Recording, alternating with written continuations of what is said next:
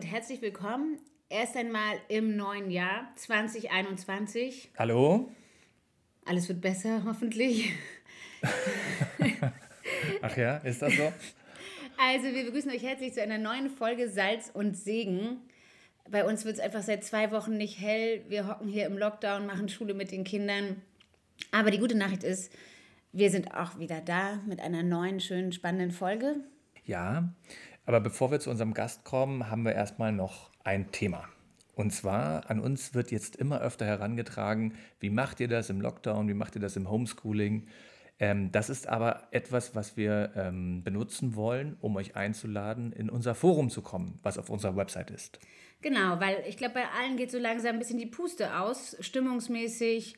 Und deswegen wollen wir euch einladen, äh, Tipps zu geben oder eure Erfahrungen zu teilen. Wie geht's euch? Seid ihr einsam? Habt ihr noch Kraft? Habt ihr noch Nerven? Und was hilft euch? Ähm, Genau, was hilft euch? Und dabei geht es auch gar nicht darum, dass nur Familien angesprochen sind, sondern Singles, Priester, Paare, kinderlos, mit Kindern, wie viele Kinder, ist auch völlig egal, dass ihr einfach uns erzählt und den anderen, dass wir uns austauschen, was ist gut, was hilft in dieser Zeit. Also wir freuen uns auf eure Erfahrungen. Nun kommen wir zu unserem Gast und da wird es dann auch schon ernst dieses Mal. Ähm, wir haben mit dem Thomas geredet. Das war ein sehr, sehr langes Gespräch, fünf Stunden in etwa, ähm, wovon wir zwei Teile bringen. Jetzt den ersten Teil, in zwei Wochen, wie ihr das gewohnt seid, den zweiten. Im ersten Teil erzählt er erstmal nur seine Geschichte und im zweiten kommen wir dann ins Gespräch. Genau, Thomas hat uns an seinem ganzen Leben und Leiden, an Freude und Schmerz teilhaben lassen. Ja, mit viel Tränen haben wir zugehört. Es war wunderschön und vielleicht kennt ihr das, es gibt manchmal so, so äh, Momente, wo du dich fühlst wie ein Zwerg. Ja, vor dem, vor dem Wirken Gottes in der Geschichte anderer. Ja. Also. Mehr brauchen wir nicht sagen.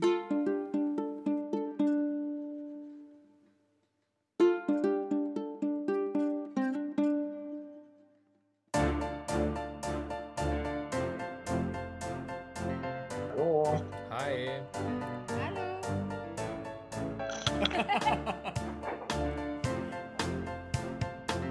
Hm, Herzlich willkommen bei einer neuen Folge von Salz und Segen. Heute haben wir zu Gast Thomas Wiesböck aus München. Danke, dass du dir die Zeit nimmst. Hallo Thomas. Ja, hallo nach Berlin. Schön, können wir, können wir loslegen. Können wir Von mal meiner Seite aus loslegen. gerne. Bist Super. du, bist du noch einigermaßen fit? Freitags, Freitagabend? Naja, Freitagabend, da summiert sich natürlich schon so ein bisschen die Woche, aber letztendlich, wenn der Montag geschafft ist, dann ist eh schon immer ganz gut. Und mm, ja, nö, eigentlich ist dann immer so, wenn ich am nächsten Tag weiß, da ist zumindest keine Schule, wo die ganzen Kinder raus müssen, wo ich irgendwie Mhm. funktionieren muss, dann ist das schon deutlich entspannter abends. Vielleicht starten wir, ähm, dass du einfach mal kurz erzählst, so dass du dich vorstellst, wer du bist, wo du herkommst, dass wir so ein kurzes Bild von dir kriegen, ähm, wen wir jetzt hier so vor uns haben. Also, ähm, genau, ich bin der Thomas Wiesböck. Ich bin 1975 geboren, habe einen Bruder. Genau, ich bin in einer sehr geborgenen Situation aufgewachsen. Also letztendlich, ich bin als Kind schon immer in die Kirche gegangen. Also meine Eltern, die waren da sehr auf der Suche, haben alles Mögliche ausprobiert, was es da so in der Kirche, in der katholischen Kirche an Angeboten gibt, waren dann in diversen Bewegungen bei den Charismatikern und haben sich da einfach, haben da für ihr Leben eine Orientierung gesucht. Äh, Wir als Kinder sind dann da zum Teil halt dann mitgegangen und mitgezogen worden. Ähm, dann war es so, dass meine Eltern in eine Gemeinschaft gefunden haben innerhalb der katholischen Kirche, die sie sehr angesprochen hat. Also anfangs war das mehr so ein Mitlaufen und die machen das und mein Bruder geht da in die Kirche und äh, ist da sehr engagiert und ich mache das halt auch, aber erst mit den Jahren habe ich tatsächlich gemerkt, dass das, was vor allem meine Eltern, was ich bei meinen Eltern gesehen habe, dass es ihnen geholfen hat, dass das auch für mich ein Wort ist, was mir hilft und was mich rettet. Und deswegen bin ich da in dieser Glaubensgemeinschaft äh, geblieben. Aber letztendlich war das wirklich ähm, eine Entwicklung weg von diesem kindhaften, ich gehe halt mit, langsam zu diesem, hey, das ist ja was für mich. Da habe ich auch äh, dann meine, die Anna kennengelernt zum Beispiel. Das war für mich natürlich dann ein wichtiger Punkt und auch ein Anker sozusagen, zu sagen, gut, da ähm, möchte ich natürlich weiterbleiben, da wo auch meine Freundin ist, dann Verlobte war und dann letztendlich meine Frau war. Wann hast du denn die Anna kennengelernt? Also wir haben uns schon relativ früh kennengelernt. Ich kann das gar nicht genau vom Jahr her fix machen. Das muss in den 90er Jahren gewesen sein, wo wir uns einfach so über den Weg gelaufen sind. Genau, wir, dann hat sich dann sozusagen eine Freundschaft entwickelt tatsächlich, dass äh, wir gesagt haben, das war dann wahrscheinlich, das war nicht so viel später, das war dann ein paar Monate später, wo wir dann äh, offiziell gesagt haben, dass wir jetzt zusammen sind. Das, wenn man sich da heute dran erinnert, ist das so, dass man dann so einen, einen, ein Date sozusagen hat, an dessen Ende man dann sagt, so jetzt sind wir zusammen. Ähm, das war dann irgendwann, glaube ich, äh, Oktober oder November oder irgendwas, also gar nicht so viel später. Und für uns wichtig war letztendlich, also es waren viele Kämpfe von meiner Seite aus, vor allem, dass ich da immer so ein bisschen die Bremse hatte und nicht so ganz sicher war, ob das einfach die richtige Frau ist. Für uns entscheidend war letztendlich, dass wir tatsächlich immer in der Kirche waren und das immer auch äh, vor Gott hingebracht haben und gesagt haben, ja gut, also ist es ist der andere einfach der richtige für mich oder nicht? Und äh, ich war wirklich so, hm, wie soll man sagen, also ich fand die Anna voll nett. Also mit der konnte man echt Pferde stehlen. Die war völlig, mit der war ich äh, absolut äh, frei und hatte da keine eigenen Komplexe und habe mir gedacht, ich müsste anders sein, wie ich bin oder irgendwie sowas. Also das war wirklich äh, für mich wunderbar. Aber trotzdem war immer noch irgendwie, ich hatte halt eine andere Vorstellung, also einfach ein anderes Bild von, von meiner äh, zukünftigen Frau. Und da hat uns schon äh, es einfach geholfen, immer zu sagen, ja, also soll das sein oder soll es nicht sein? Und, ähm, und wir haben immer gesagt, also wenn Gott es nicht will, dass wir heiraten, wenn, als wir dann so sozusagen kurz vor der Verlobung waren, haben wir immer gesagt, Gott wird ein eindeutiges Zeichen machen, dass es einfach nicht geht. Also wir haben gesagt, also wir haben Gott immer gesagt, also wir lassen das jetzt laufen. Das irgendwie, wir haben äh, ziemlich gutes Gefühl, aber wenn du irgendwas doch dagegen hast, dann musst du uns das sozusagen klar machen. Also da musst du uns mit uns eindeutig reden. Ne? Und das war zum Glück nicht so. Also es gab keine eindeutigen Hindernisse, dass wir heiraten. Und dann haben wir uns also erstmal verlobt. Das war für uns wirklich eine sehr wichtige Phase. Wir haben viel gestritten und es war viel drunter und drüber. Und ich selber war auch vom Studium her völlig labil. Also ich war wirklich ein labiler Jungspund. Also äh, bin durch manche Prüfungen durchgefallen und äh, ähm, wusste nicht mehr so genau, schaffe ich das eigentlich alles noch? Und ähm, genau in dieser Phase waren wir dann ähm, in Israel. Also es war im Jahr 2000, äh, wo der Papst im Jubiläumsjahr nach Israel gefahren ist und alle Jugendlichen der Welt eingeladen hat, da mitzukommen, beziehungsweise wurden wir zumindest gefragt, ob wir da mitfahren wollen.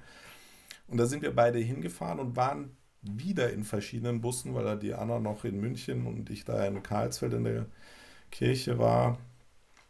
Und ähm, das war eigentlich faszinierend, weil wir vorher schon wussten, also vor dieser Fahrt nach Israel, wussten wir, dass das letztendlich schon entscheidend sein wird, weil es unmittelbar anstand, sich zu verloben oder nicht. Gut, da hatte ich. Darf ich da, darf ich da ganz kurz ja. einhaken? Ähm, warum ist eine Wallfahrt entscheidend dafür, ob ihr euch verlobt oder nicht? Also es hing halt immer noch, es stand noch immer so ein bisschen auf der Kippe. Und ähm, wir wollten einfach diese Fahrt nach Israel nutzen, um nochmal intensiver Gott zu fragen, ob das das Richtige ist oder nicht. Also sie hatte natürlich auch ihre riesigen Probleme mit mir. Ich bin ein völlig komplexer Typ, bisschen umständlich und ähm, auch jetzt nicht so der kühle, coole Charakter, den man irgendwie, an dem man sich, an dem man sich sozusagen, an den sie sich anlehnen kann und der dasteht wie ein Fels. Also da hatte sie schon auch ähm, da ihre Zweifel. Und wir haben halt im Vorhinein gesagt, dass diese Fahrt nach Israel äh, für uns insofern wichtig ist, dass wir in einer gewissen Ernsthaftigkeit Gott da um Hilfe bitten und dass er uns in dem Land, wo er einfach herkommt, äh, zeigt, was sein Wille ist, weil uns das schon immer wichtig war, einfach das zu, ähm, das zu tun.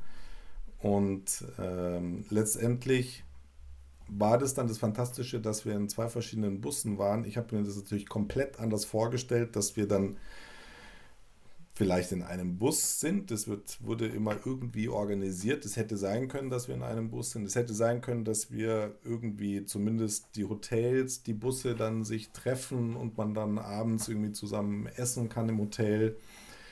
Äh, das hatte sich dann alles so dargestellt, dass das alles gar nicht so war. Also wir hatten, weder waren wir im gleichen Bus, noch waren wir einmal irgendwie, glaube ich, in einem gleichen Hotel. Und ich dann schon so richtig angecast war und wirklich sauer war auf Gott, weil ich mir gedacht habe, also wir haben vorher gesagt, wir machen diese Fahrt nach Israel, um in aller Ernsthaftigkeit und Tiefe zu entscheiden, ähm, ob wir heiraten sollen oder nicht. Und jetzt machst du Gott so einen Müll, dass wir uns überhaupt gar nicht sehen. Also wie, wie Gott willst du das machen, dass äh, wir miteinander reden, ins Gespräch kommen. Ich habe mir das halt alles irgendwie vorgestellt, ja, dass man dann tiefe Gespräche hat und äh, war alles nicht so. Und da war ich schon ziemlich angenervt, weil das schon Richtung Ende dieser ganzen Fahrt nach Israel ging. Und ähm, an einem Abend sind wir dann nach äh, Jerusalem gekommen und es ist Riesenchaos in Jerusalem. Also da war wahnsinnig viel los und ähm, also einfach viele Pilger unterwegs. Und letztendlich ist dann unser Bus ist dann in diese Grabeskirche, also wo Jesus gekreuzigt wurde, begraben wurde, wo das Grab von Jesus ist, sind wir hingefahren. Und äh, da war so viel los. Es, man ist einfach stundenlang nur gestanden und hat sich so einen Zentimeter nach vorne geschoben. Und wir waren da mindestens, es muss mindestens eineinhalb Stunden gewesen sein, bis wir eben oben in diesen Bereich gekommen sind. Da geht es Stufen nach oben, wo Jesus gekreuzigt wurde. Und ähm, das war für mich wirklich der Knackpunkt, der Moment, weil als ich praktisch dann unmittelbar vor dem Ort war, wo das Kreuz gestanden ist, habe ich von der anderen Seite, also man konnte da von zwei Seiten auf, dieses, äh, auf diese Stelle zu äh, warten, wenn man so sagen will. Und in dem Moment, wo ich vor dem Kreuz äh, mich eingefunden habe, habe ich gesehen, dass die Anna von der anderen Richtung kam. Und das war für mich in dem Moment so ein unglaublich intensiver Moment, weil ich mir gedacht habe, was, äh, jetzt steht die da. Gott hat diese Frau mir in diesem Moment genau dahingestellt, wo einfach der entscheidende, einer der entscheidenden Momente für das Christentum sozusagen war oder wo einfach äh, Gott äh, tief eingegriffen hat in die Menschheitsgeschichte. Und ähm, also für mich war das wirklich sehr ähm, es hat mich sehr betroffen gemacht und in dem Moment wusste ich tatsächlich, das war der Moment, wo mir klar war, dass ich diese Frau heiraten kann, weil ich sie genau dort getroffen habe. Das hört sich vielleicht ein bisschen kitschig an, aber das war für mich schon wichtig, dass äh, sozusagen sie von Gott auf diese Art auch äh, mir gegenübergestellt zu bekommen. Und ähm, Und letztendlich war das, wurde mir das erst, wir waren jetzt genau vor einem Jahr, bin ich ohne Diana äh, nach Israel gefahren mit meiner Pfarrei. Und ähm, da war ich lange, lange, lange an diesem Ort gesessen, wo ich einfach da die Anna zum äh, gesehen hatte damals und wo das für mich schon sehr beeindruckend war, wie Gott sozusagen so einen riesengroßen Bogen spannt ähm, und mich schon damals, oder was heißt mich, die Anna und mich schon damals genau an diesem Ort hat sehen lassen, der für uns so wichtig wurde, nämlich der Ort des Kreuzes, des Leidens, da wo eigentlich keiner gerne hingeht. Also das ist ja kein Ort, wo man sagt, hey cool, da verabreden wir uns und da ist es romantisch und da wird bestimmt was Gutes draus, wenn du dich da und da triffst. Also eigentlich gibt es keinen ungemütlicheren Ort auf der Welt, als äh, ein Date da am Kreuz Jesu sozusagen zu bekommen. Aber für uns war das so und ich habe mich da äh, sehr stark daran erinnert, als ich da letztes Jahr in Israel war, wie ähm, wunderbar einfach dieser Moment war.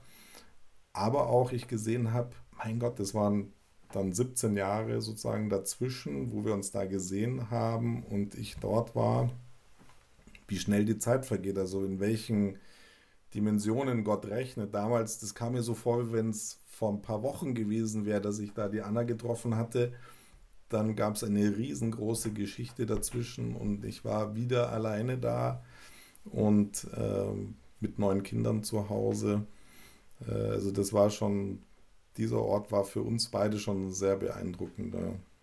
Ähm, ja, ich will vielleicht auf eine Sache nochmal eingehen, weil ähm, wir ja auch wissen, dass du die Ehevorbereitungen mitmachst. Ja, ja. Und die Geschichte, wie du sie erzählst, ist, ja, ist vielleicht auch wichtig für die anderen, weil da kommt jetzt bei euch, bei euren Anfängen gar nicht viel Gefühl hoch. Ja. Es klingt, klingt nicht so romantisch. Ne? Ja. Ne? Du beschreibst eigentlich, wie ihr beide ein Bild hattet von dem Partner, was erstmal eingerissen werden musste, damit ihr irgendwie sehen konntet, dass, ja, dass es wirklich Gott ist, der euch zusammenführt. Genau, also letztendlich also wenn ich ehrlich bin, war das so, dass diese gewisse Gefühlskälte hauptsächlich auf meiner Seite war und auch schon eine ganze Weile in die Ehe hinein letztendlich noch gereicht hat, wo ich oft mir gedacht habe, mein Gott, ähm, ich habe mir das immer ganz anders vorgestellt, eine Frau zu haben, die ersten Kinder zu haben. Ähm, also ich habe mich da sehr als gefühlsfremd sozusagen. Also ich habe mir das als junger Mensch immer ganz anders vorgestellt, welche Gefühle man sozusagen in bestimmten Momenten hat. Also das hatte mir, mir Gott zumindest die ersten Jahre geraubt. Also ich hatte auch kurz vor der, vor der Hochzeit, ich war so in einem Loch drinnen, wo ich mir gedacht habe, mein Gott, wer bin ich eigentlich? Was bin ich für ein ähm, ein Mensch, mit mir kann ja niemand wirklich was anfangen. Also da war ich auch mit mir selber in einem großen Kampf. Ähm, aber das hat uns Gott, war uns nicht sozusagen von vornherein geschenkt, dass da so ähm, nur glückliche Momente da waren. Also bei mir haben schon mehr eigentlich so die Fragezeichen-Momente überwogen. Ähm, ich weiß nicht, ob das von Gott wirklich so gedacht war, aber er hat mit uns, mit dieser Beziehung, sehr zu sagen, schlecht angefangen. Die Anna hat immer gesagt, also wir haben die übelsten Flitterwochen gehabt, die man sich so vorstellen kann, jenseits von jeder Romantik. Das war alles irgendwie so schwer und wir waren eigentlich irgendwie ähm, völlig äh, erledigt von den ganzen Hochzeitsvorbereitungen und äh, ich hatte, glaube ich, kurz vorher noch irgendeine Prüfung versemmelt äh, und war auch nicht äh, allerbester Dinge. Also das, also der Anfang war bei uns wirklich sehr schwer, aber letztendlich hat Gott wirklich daraus die ungeheuerlichste, für mich fantastischste Geschichte gemacht, die man sich vorstellen kann. Und wir haben immer in der Kirche gehört, dass die Ehe eines Christen nicht langweiliger wird mit der Zeit, sondern eigentlich immer schöner wird. Und das war uns geschenkt. Also wir sind, ähm, wir haben eine so mit den Jahren wunderschöne Beziehung bekommen und geschenkt bekommen und eine tiefe Beziehung mit allen Höhen und Tiefen natürlich, aber ähm, von der ich heute tatsächlich mitzehren kann, also wo ich wirklich ähm, sagen kann, das, da hat Gott ähm, viel, viel vorbereitet, von dem ich einfach heute noch voller Dankbarkeit bin und die Dankbarkeit äh, hindert mich sozusagen auch heute noch davor, irgendwie ähm, frustriert zu sein oder äh, zu sagen, das ist alles schlecht, was Gott gemacht hat. Ja. Okay. Wie ging es dann weiter? Genau, also dann war dann letztendlich die Verlobung und ähm, an die Verlobungszeit, da kann ich mich dann nicht mehr viel erinnern. Da war ich so, glaube ich, mit Uni beschäftigt und hin und her. Und dann haben wir dann 2001 im September geheiratet. Also auch, also wir haben ja zusammen vorher, wir haben ja nicht zusammen gewohnt vorher. Wir haben sozusagen, wir sind ohne äh, große intime Beziehung vorher gehabt zu haben, in diese Ehe gegangen und ohne zusammen gewohnt zu haben. Und dann kam sozusagen eins, ein Kind jedes Jahr nach dem anderen von diesen Neunen. Also ich wollte immer eine große Familie haben. Also das war mir, weiß nicht, woher ich das hatte. Ich habe halt in der Kirche ein paar Familien gesehen, die groß sind und war da schon so fast tendenziell neidisch, dass ich da nur einen Bruder hatte und die anderen hatten da noch mehrere Schwestern und Brüder. Ähm, also für mich war das überhaupt nie ein Problem, eine große Familie zu haben und auch ein Wunsch. Die Anna wollte immer Hausfrau werden. Ich konnte es mir nie so genau vorstellen, aber sie wollte immer Hausfrau werden oder Nachrichtensprecherin im Fernsehen. Also eins von beiden.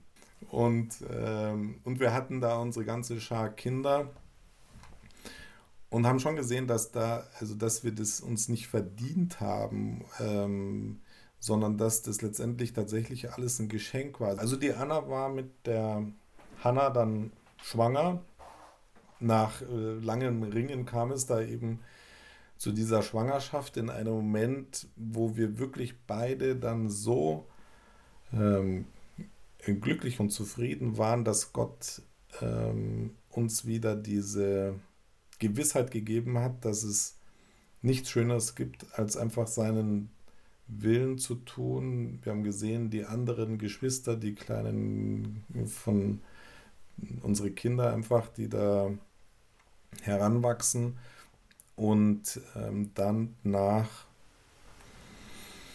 nicht allzu langer Zeit, ich glaube, die Anna war im vierten Monat, glaube ich, viereinhalbten Monat, wo sie dann einfach äh, gemerkt hat, dass da bei ihr im Darm was nicht stimmt und sie zu, zu Untersuchungen ging, damit man halt forscht, was da eigentlich an dem Verdauungstrakt nicht stimmt und man dann bei einer Untersuchung eindeutig gesehen hat, dass ganz, ganz grob was äh, verkehrt. Also da äh, hat der Arzt nach der Untersuchung, nach der Darmspiegelung gesehen, also leider, er muss sagen, er muss die Histologie, also die feingewebliche Untersuchung gar nicht abwarten. Der muss leider jetzt schon sagen, dass das äh, bösartiger Krebs ist. Und was hast du da gedacht, als du als es gehört hast? für mich ist da eine Welt zusammengebrochen. Also für mich war das, das Dramat, der dramatischste Moment sozusagen, wo sie mir am Telefon gesagt hat, du, der hat gesagt, ich habe Krebs. Das war für mich so, das war einfach, da war ich von einem Moment in den anderen wie in eine völlig andere Welt katapultiert. Also da war, da gab es sozusagen ein definitives Vorher und Nachher und ich bin völlig ich musste da mindestens eine halbe Stunde hinfahren mit dem Auto. Also das war schon sehr, sehr, also da war ich wirklich sehr, sehr in Zweifel, in Krise, in Unruhe und habe mir gedacht, oh Gott, oh Gott, oh Gott, was machst du da mit uns? Da läuft jetzt gerade was ganz, ganz furchtbar verkehrt und ähm, sie war dann derweil ins Auto schon mal eingestiegen, weil sie ist mit unserem Auto hingefahren. Ich bin dann mit dem Auto vom Kollegen da ihr hinterhergefahren sozusagen in die, da wo sie halt die Untersuchung hatte. Und ähm, waren dann erstmal nur eine halbe Stunde lang uns in den Armen gelegen, haben halt geweint und äh, wussten gar nicht, was jetzt daraus einfach werden soll. Wir haben nur das Einzige, was wir wussten in dem Moment, war, dass die Situation so absolut unfassbar äh, schrecklich ist, dass dahinter schon irgendwas sein muss. Also das haben wir uns im Auto, das weiß ich noch, dass wir da uns schon immer wieder gesagt haben, dass es wir wissen beide, das darf jetzt einfach nicht sein, aber es muss, also wenn das jetzt stimmt, wenn der Arzt recht hat und das ist jetzt Krebs und du bist schwanger und ähm, dann muss das irgendwie eine ganz, ganz von oben gedachte Sache sein und dann muss da irgendwie was daraus entstehen, was wir jetzt einfach uns nur nicht vorstellen können. Letztendlich sind wir dann nach Hause gefahren. An dem, das war dann schon nach, das war Nachmittag. Und, ähm, und dann hatten wir uns entschlossen, das tatsächlich gleich den Kindern zu sagen, weil wir selber so irritiert waren und so natürlich umgeworfen waren von der Situation, dass wir beide wussten, also so gute Schauspieler können wir gar nicht ja, man sein. kann es nicht verstecken. Dass ne? die das jetzt nicht merken, dass da irgendwas Ja. Unglaubliches passiert ist. Mhm. Und äh, dann haben wir alle zusammen, nicht alle zusammengetrommelt, sondern wir haben von vornherein äh, da zwei Gruppen sozusagen gemacht, dass wir mit den Großen erstmal geredet haben, wo wir gedacht haben, gut, die können das sozusagen schon ähm, gut verstehen, dass da jetzt, äh, was da passiert, was da vor sich geht und die Situation einschätzen, also denen wir sozusagen komplett reinen Wein da einschenken konnten und haben denen tatsächlich alles gesagt, was bis dato bekannt war. Und ähm, ja, das war ein sehr, sehr, also das war für die ganze Familie der unglaublichste Moment bis dahin. Also so, ähm, so zusammengesessen waren wir noch nie und waren, werden wir es auch nie wieder sein. Und äh, ich habe denen hat das erzählt, die Anna hat ihnen da ihre Seite auch erzählt, wie sie das sieht und wie da sie einfach momentan leidet, natürlich auch unter der Situation. Und na, letztendlich haben wir dann ein Wort aufgeschlagen, was wir eigentlich sehr selten gemacht haben, dass wir wirklich ähm, einfach die Bibel genommen haben und äh, irgendwo äh, sie auffallen lassen sozusagen und dann blind mit dem Finger auf eine Stelle tippen. Und das haben wir bei diesem, zu diesem Anlass gemacht, weil wir einfach alle, die, wir waren alle fassungslos und brauchten irgendwie ein Wort. Also wir waren sprachlos und haben gehofft, dass Gott uns ein Wort gibt. Und äh, das war dann letztendlich das Wort, wo es heißt, der Sperling findet sein Nest, die, nee, der Sperling findet sein Haus, die Schwalbe ein Nest, äh, nur der Menschen, so, die Füchse ihre Höhlen und dieses, dieses Wort und nur der Menschensohn, er weiß nicht, wo er sein Haupt hinlegen soll. Und äh, letztendlich war natürlich die Anna die Einzige, die dieses Wort verstanden hat. Das habe ich erst ein Jahr später realisiert, wo wir das nochmal irgendwie durchgegangen sind, dass das äh, der Ruf zur Nachfolge, also die Stelle, die wir da aufgeschlagen haben, ist der Ruf zur Nachfolge Christi. Und ähm, für die Anna war das in dem Moment schon klar, was dieses Wort für sie bedeutet, dass es für sie tatsächlich bedeutet, einfach diesen Weg Jesu Christi zu gehen, ans Kreuz zu gehen, zu leiden, zu, ähm, ja, also einfach diese, diese Seite vom Leben entdecken zu müssen, sich da auf den Weg zu begeben, wirklich zu erfahren, was Leiden ist, was Krankheit ist, was äh, Not ist.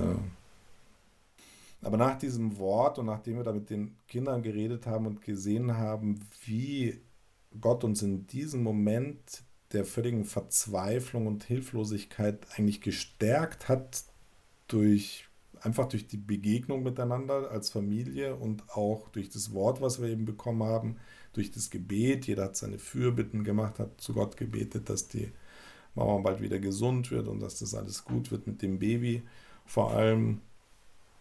Und ähm, so dass wir dann danach uns gedacht haben, mein Gott, also irgendwas müssen wir jetzt machen und wir waren wirklich so verrückt und haben dann beim Griechen angerufen und tonnenweise zu essen bestellt und einfach ein, ein großes Fest veranstaltet, weil wir gesagt haben, okay, also jetzt erst recht, wenn es einen Moment gibt, wo wir praktisch unseren Gefühlen ähm, in irgendeiner Form äh, entgegentreten müssen und sagen müssen, nein, Punkt. Also jetzt sagen wir, haben gesagt, es muss ein, ein Donner, das war ein Donnerschlag Gottes, aber es war von Gott. Das war uns klar und deswegen haben wir dieses dann ein großes Fest gemacht und die Kinder waren wirklich, ähm, es war ein schöner Moment. Also für die Kinder war das auch beeindruckend, was sie auch später dann nochmal gesagt haben, dass dieser Moment ihnen so geholfen hat, dass ähm, die Anna nicht verzweifelt ist in dieser Stunde und ähm, und wir versucht haben, ihnen da ein Wort zu geben oder ihnen ein Wort geben konnten. Also das haben sie lange Zeit später gesagt, ja, dass sie das in gewisser Hinsicht aufgefangen hat und das hat mich gewundert, weil ich praktisch in der Situation nicht in der Lage war, irgendjemanden aufzufangen, sondern das war einfach Gott, der sie da auch aufgefangen hat. Und dann gab es am nächsten Tag gleich eine Folgeuntersuchung? Genau, also da die genaue Chronologie weiß ich nicht, aber letztendlich war das dann ziemlich dicht. Also das geht dann ziemlich schnell und muss ja auch schnell sozusagen vonstatten gehen. Wenn eine schwangere Frau schwere Diagnosen hat, muss man einfach gucken, dass so schnell wie möglich geklärt wird, wie ähm, ausgebreitet ist da die Situation.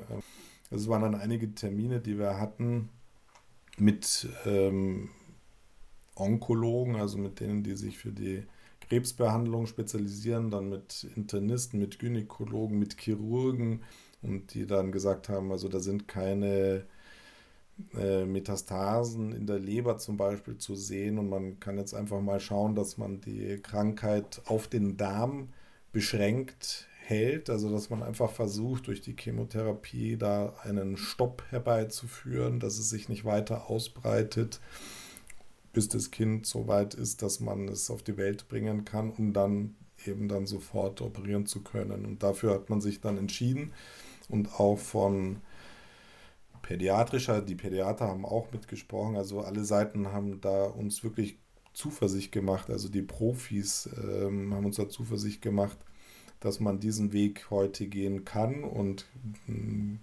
gehen sollte, und von dem her haben wir das da wirklich ruhigen Gewissens gemacht und die Anna hat die Chemotherapie sehr gut vertragen und ähm, wurde halt laufend kontrolliert. Und dann gegen Ende des fünften, Anfang sechsten Schwangerschaftsmonats ähm, hatte man dann doch gesehen, dass äh, in der Leber irgendein Herd ist, der da vorher noch nicht war. Und ähm, hat dann eben erkannt, dass diese Chemotherapie, die man da in der Schwangerschaft begonnen hatte, dass das einfach nicht ausgereicht hat, sondern dass es unter Umständen langsamer weitergegangen ist, aber auf jeden Fall der Tumor sich da weiter ausgebreitet hat. Und ähm, dann war es halt wirklich ein Wettlauf mit der Zeit, dass man äh, sagt, äh, wir warten jetzt nur noch wenige Tage, bis die, bis die Kinderärzte sozusagen grünes Licht geben, dass das Kind überlebensfähig ist und man da einen Kaiserschnitt ähm, wagen kann. Und äh, da wurde sozusagen dann sofort an dem Tag, wo die gesagt haben, das ist möglich, wurde dann der Kaiserschnitt gemacht. Das heißt, die waren beide erstmal total lange im Krankenhaus? Genau, Genau, also die Und wer war bei den anderen? Gute Frage. Also ich war dann in Elternzeit. Also ich bin dann ständig hin und her gependelt zwischen Klinik und zu Hause. Meine Eltern und die Schwiegereltern haben wahnsinnig viel, also haben alle zusammengeholfen. Also jeder, der irgendwie verfügbar war, hat da seine Hilfe angeboten. Und wir haben dann schon immer, also wir haben eher versucht, sozusagen in der ganzen Phase die Hilfe nicht überborden zu lassen, sondern das eigentlich auf einige wenige zu beschränken, damit nicht so ein totales Chaos für die Kinder ist, jeden Tag jemand anders und so, sondern es war echt eine relativ gute Kontinuität da und also diese Phase, wo die Hanna noch in der Klinik war und die Mama in der Klinik war, war für die ganze Familie wunderschön. Also das war eine wirklich sehr, sehr ähm, schöne Zeit. Also diese Stunden, die wir draußen im Klinikgarten verbracht haben, die Kinder haben da, es war Hochsommer, die Kinder haben da ihren Spielplatz gehabt, haben gewartet, bis sie die zur Hanna hoch durften. Das durfte immer nur einer sie sehen und die anderen haben derweil unten gewartet und jeder durfte mal hoch und in den Kasten reinschauen. Also davon erzählen die auch heute noch. Das war schon für die eine sehr beeindruckende Phase. Auch für die Anna. Also die Anna hat gesagt, sie, für sie war das ähm,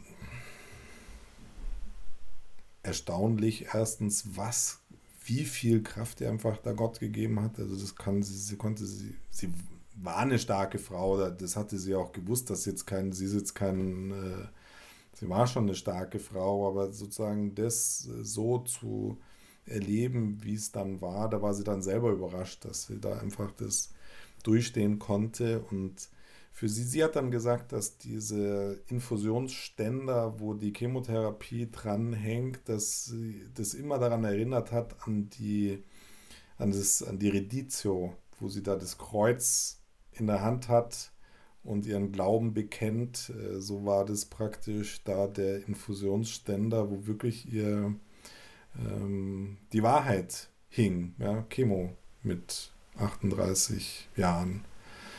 Und ähm, das hat sie schon auch immer wieder gestärkt, einfach diese Parallelen, das Bewusstsein, dass, ähm, dass Gott da nicht irgendwie Unfug treibt und irgendwie in die falsche Überraschungskiste gegriffen hat, sondern dass das eine, ja, einfach ein, ein, Weg ist, der, der Prüfung, der, äh, ein Weg der letztendlich Gotteserkenntnis, vor allem für die Anna. Also die Anna wollte unbedingt nach Madrid, noch bevor sie stirbt, weil da praktisch die, die Gründerin oder die Initiatorin, Mitinitiatorin von dieser Glaubensgemeinschaft, in der wir leben, in diesen neokatechumenalen Gemeinschaften, die äh, ist dort begraben, hat dort ihr Grab in Madrid.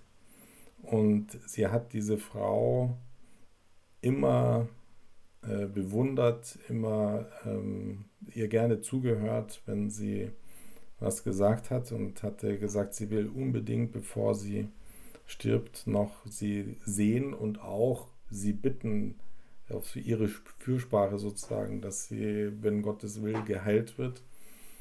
Also hatten wir uns da alle zusammen, also wirklich alle, also die Anna war schon nach mehrfacher Chemo und Operation, sind wir ins Flugzeug gestiegen und sind dann nach Madrid geflogen. Und ähm, das war dann letztendlich auch für die Anna ein ganz, ganz ähm, eine wichtige Reise sozusagen, weil wir dort ähm, an einen Ort gekommen sind, wo also die Initiatorin und auch der Initiator dieser Gemeinschaften, die kommen beide aus Madrid, und er hat dort eine Wohnung, die man sich da, die man da besuchen kann. Und ähm, dieser Initiator, Kiko Aguelo, ist sozusagen,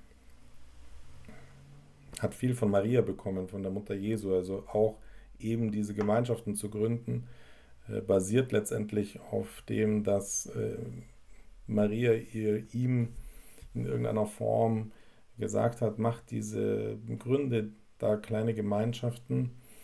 Und ähm, das haben wir uns angeschaut, diesen Ort, ähm, wo dieser Kiko als junger Erwachsener gelebt hat. Und, ähm, und diese Frau, die uns da geführt hat, die uns diese Wohnung gezeigt hat, sie hat dann die Anna ganz auf eine spanische, relativ ähm, harte Art und Weise, oder was heißt hart, aber halt sehr direkt, hat sie gesagt, schau mal, Anna, du bist hier an einem Ort, wo wir sagen könnten, dass Maria sehr gegenwärtig ist und hat die ganzen Kinder gesehen und die Hanna hatte ich auf dem Arm und hat dann gesagt, schau mal, das wäre die Möglichkeit hier an diesem Ort, dass du deine ganzen Kinder der heiligen Jungfrau Maria anvertraust, dass sie für sie Mutter sein wird. Und ähm, das war für die Anna ein extrem wichtiger Moment, weil diese Frau genau erkannt hat, was ihr großes, größtes Problem ist, nämlich was passiert mit den Kindern, was, ähm, wie werden die ähm, diese große Lücke überstehen. Und ähm, von dem her war das für sie eine große, große Erleichterung damals an diesem Ort, das zu hören und auch diese innere Bereitschaft, ähm, diesen Schritt zu gehen, einfach zu sagen, gut, nicht einfach zu sagen, sondern diesen schweren Schritt zu gehen und zu sagen, äh, Maria, schau, ich habe nichts, ich kann nichts festhalten, ich habe keine Möglichkeit. Ähm, ich vertraue dir diese Kinder an. Äh, kümmer du dich um sie, weil ich, wenn ich nicht mehr da bin. Und am Grab selber war das für die Anna einfach auch sehr schön, einfach dieses äh, Erleben, da zu sein, wo sie einfach gerne hin wollte. Und ähm, die Anna hat in ihrem ganzen Leidensweg wenig geweint und das war schon so einer der Orte, wo sie einfach vor lauter äh, Erleichterung oder Erlösung diesen Schritt geschafft zu haben, den sie sich so gewünscht hat, war sie wirklich sehr gerührt und hat äh, da der Carmen viel, glaube ich, äh, ans Herz gelegt damals. Aber letztendlich, also was ich schon sagen kann, ist einfach, dass, also was ich seither weiß, ist, dass das Leben ist knallhart also das Leben ist nicht irgendwie Zuckerschlecken und dass man sagen könnte, ja, ja, das wird schon wieder. Und äh, was die alten Leute vor allem immer sagen, Hauptsache gesund. Ähm, also das ist nicht das Leben, sondern das Leben besteht aus sehr, sehr viel Leiden.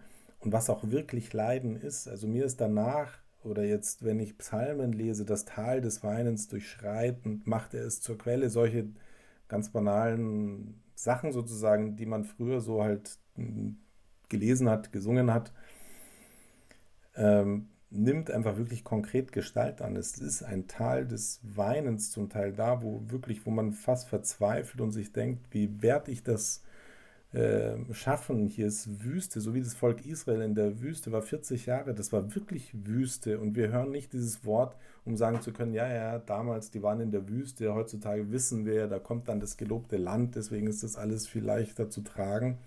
Also was ich schon und die Kinder auch und die Anna auch, als sie noch gelebt hat, was wir wirklich erlebt haben, war Wüste, war ein Tal des Leidens, der Drangsal. Und wo man dann wirklich in diesem Leiden nicht sagen kann, ja, danke, dass das jetzt so gekommen ist, lieber Gott, das ist ganz toll und wir freuen uns, dass wir da an diesem Leiden teilhaben können, sondern äh, das sind unglaubliche Kämpfe und ähm, was aber immer passiert ist, ist, dass wir gesehen haben, dass Gott uns gerettet hat aus diesen ganzen Situationen, dass so viel ähm, sich wieder gelöst hat, so vieles auch klar wurde, warum das so und so kommen musste. Zum Beispiel war ein wichtiger Punkt auch, das war kurz, ganz kurz vor Weihnachten 2017, würde ich jetzt sagen, das war ein Moment, wo eigentlich alles gut war. Also wir hatten über mehrere Wochen keine, hatte die Anna keine neuen Metastasen entwickelt. Die Chemotherapie hatte anscheinend angeschlagen. Es war eine große Operation überstanden. Also das war wirklich damals so ein Moment, wo wir alle Hoffnung geschöpft haben. Jetzt, sie hat es geschafft. Gott hat das äh, ähm, Wunder sozusagen gemacht, dass sie doch noch geheilt werden kann. Und ähm, dann äh, unmittelbar vor Weihnachten wurde dann CT oder irgendeine Untersuchung gemacht, wo dann einfach Riesenkatastrophe, alles war äh, wieder verloren, was sozusagen gewonnen war. Und das waren vielleicht sechs Stunden, wo wir wirklich, also beide völlig fertig waren, nicht wussten, wie sollen wir denn Weihnachten, also die ganzen Kinder, die ganzen Geschenke, alles war sozusagen für Weihnachten bereitet und wir hatten jetzt da diese äh, extrem schlechte Nachricht gehört, wie soll das denn jetzt äh, gehen? Und wir haben dann zusammen gebetet und wenn man diese Gebete, was die Mönche in den Klöstern beten, dann hat man da, betet man viele Psalmen und vor dem Psalmen beten die Mönche immer so einen kleinen Vers, die Antiphon. Und das war natürlich alles schon auf Weihnachten hin, diese ganzen Antiphonen deuteten schon auf Weihnachten hin. Und die haben uns so geholfen zu sehen, hey, genau dieses Weihnachten ist unser Weihnachten, ist Annas Weihnachten, ist von unserer Familie das Weihnachten, weil nämlich Weihnachten nicht das Fest ist der Geschenke und des kuscheligen Beisammensitzens äh, und äh, Nachdenken über die schönen Geschenke, die man bekommen hat, sondern was wir da in diesem Gebet gesehen haben, ist, dass Weihnachten der Ort ist, wo der Retter geboren wird, wo der kommt, der uns aus dieser ganzen Misere, die wir ja gerade erlebt haben in diesem Moment, herausholen will. Und also ich glaube, das war das schönste Weihnachten für die ganze Familie. Es war wirklich ein, ein großes Leiden, aber auch ein großes Fest, weil wir gesehen haben, tatsächlich ist Gott vielleicht zu vielen nicht gekommen an diesem Ostern oder sie feiern halt ein äh, Weihnachten oder sie feiern halt ein schönes Weihnachten. Aber wir haben damals wirklich ein äh, unserer Meinung nach authentisches Weihnachten feiern dürfen. Also das waren lauter so ähm, Schritte sozusagen, die Gott mit uns gegangen ist, wo die Anna für sich in ihrem Leiden und auch ich und auch die Kinder immer wieder sehen konnten, dass äh, wir begleitet sind, dass wir nicht alleine sind, sondern dass es eben in diesem Kampf, in diesem Leiden tatsächlich Tröstung gibt. Wie ging es dann weiter? Also die wurde ja mehrfach operiert, die wurde mehrfach mit Chemotherapie behandelt und letztendlich war das dann so, dass halt in der Leber vor allem immer mehr Metastasen da waren. Und ähm, man gesehen hat, dass sie halt unter der Chemotherapie einfach nicht besser wurde. Also das, äh, dieser ganze Tumor hat ständig zugenommen. Und dann hatte sie kurz vor Ostern, das war vielleicht sechs Wochen vor Ostern, hatte sie entschieden, ähm, dass sie jetzt dann keine weitere Chemotherapie mehr machen will, weil das Einzige, worunter sie gelitten hat, war eigentlich die Chemotherapie. Also sie hatte bis dahin, die Operation natürlich war schwierig, ähm, aber ansonsten hatte sie von dem Tumor eigentlich nie irgendwas gemerkt. Also das war jetzt nicht so, dass sie Tumorschmerzen hatte.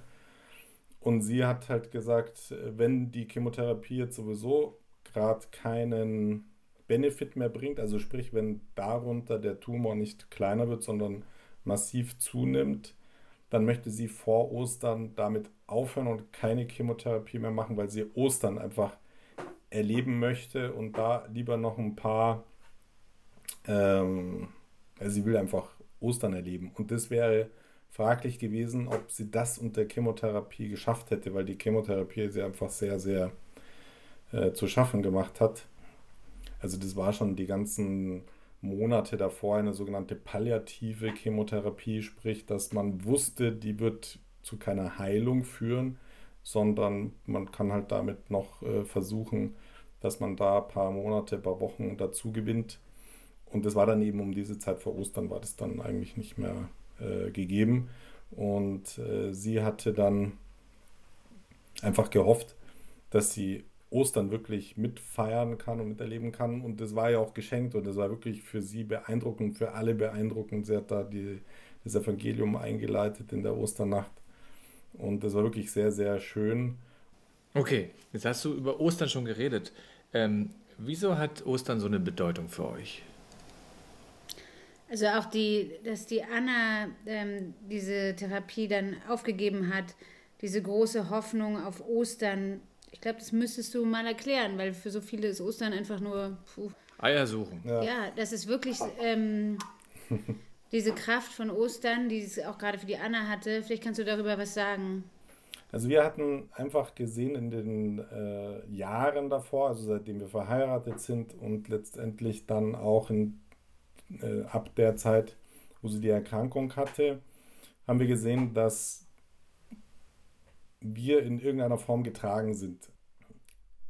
Dass sozusagen das Leiden nicht das Ende bedeutet, sondern dass das immer etwas in sich verborgen hat, nämlich ähm, dass dieses Leiden, was den Tod bedeutet, dass das immer hindeutet auf das ewige Leben, auf die Auferstehung, auf das, dass Gott eingreift und etwas machen will. Also äh, das haben wir äh, so sehen dürfen und da ist nun mal Ostern einfach für uns der wichtigste Ort oder der wichtigste Moment, wo das praktisch Fleisch annimmt, dass da jemand war, der äh, gekreuzigt wurde, der ans Kreuz genagelt wurde, schuldlos, ähm, um für uns äh, diesen Tod zu besiegen. Und äh, das war sozusagen auch die Hoffnung von der Anna, dass dieses Fest ähm, der Ort ist, wo ihre ganzen Leiden, ihre Nöte, alles, was sie hm, da äh, zu tragen hatte, dass sie das alles in dieser Nacht wirklich vor Gott hintragen kann und sagen kann, schau mal, da hier überall äh, ist äh, Tod, Leiden, Kreuz. Ähm, und du hast gesagt, in dieser Nacht wird das alles äh, zum Leben verwandelt und ähm, hat es sozusagen äh, vor Gott hintragen können. Und das war für sie eine riesengroße Hilfe, weil was ich schon gesehen habe, ist einfach, ähm, die Anna hat nie geklagt in diesen ganzen zwei Jahren ihrer Krankheit. Sie hat sich nie beschwert, dass es ihr so schlecht geht und dass alles so furchtbar ist und dass äh, sie da so ein Leiden hat.